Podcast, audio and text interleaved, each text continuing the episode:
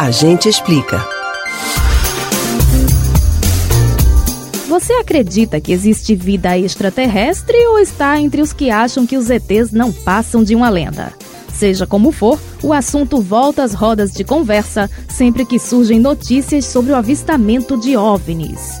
Mas você sabe o que são esses objetos? Serão naves alienígenas? A gente explica.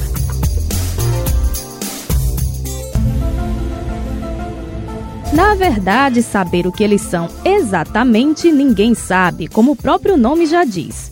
OVNI é a sigla para a expressão objeto voador não identificado. Em inglês, a sigla vira UFO, que vem de Unidentified Flying Object, e significa a mesma coisa.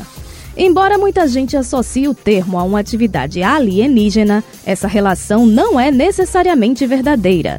Qualquer objeto visto no ar sem que possa ser reconhecido é chamado de OVNI. Pode se tratar de um satélite artificial, de uma aeronave estrangeira, de um drone ou até de um corpo celeste. Enfim, qualquer coisa que esteja voando e que não se saiba o que é.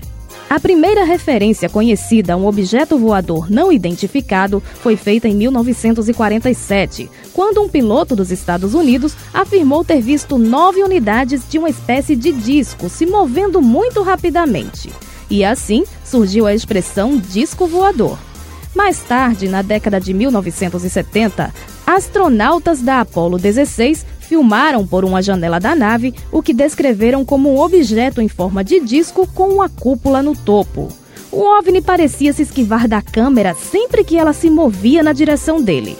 Os quatro segundos de vídeo ficaram famosos, mas só recentemente uma análise digital detalhada permitiu a conclusão de que a imagem se tratava apenas do reflexo de um holofote da própria Apollo 16.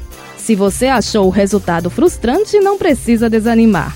Só o projeto Blue Book, um antigo programa do governo dos Estados Unidos, investigou 12.618 avistamentos de OVNIs. O programa funcionou de 1948 a 1969 e, quando foi encerrado, sobraram 701 aparições sem identificação. Mas os mistérios não são exclusivos da América do Norte. Aqui mesmo no Brasil, há episódios intrigantes. Em 19 de maio de 1986, os radares do Centro Integrado de Defesa Aérea e Controle de Tráfego Aéreo Brasileiro detectaram ao menos 21 objetos voadores não identificados. Cinco jatos da FAB foram enviados para a perseguição, mas não conseguiram resultado. O acontecimento ficou conhecido como Noite dos Discos Voadores.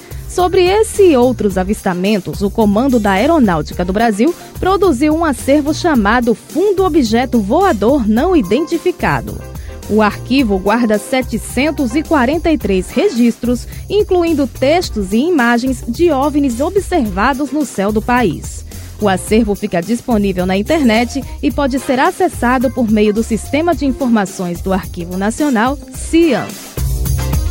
Você pode ouvir novamente o conteúdo deste ou outros A Gente Explica no site da Rádio Jornal ou nos principais aplicativos de podcast: Spotify, Deezer, Google e Apple Podcasts. Betânia Ribeiro para o Rádio Livre.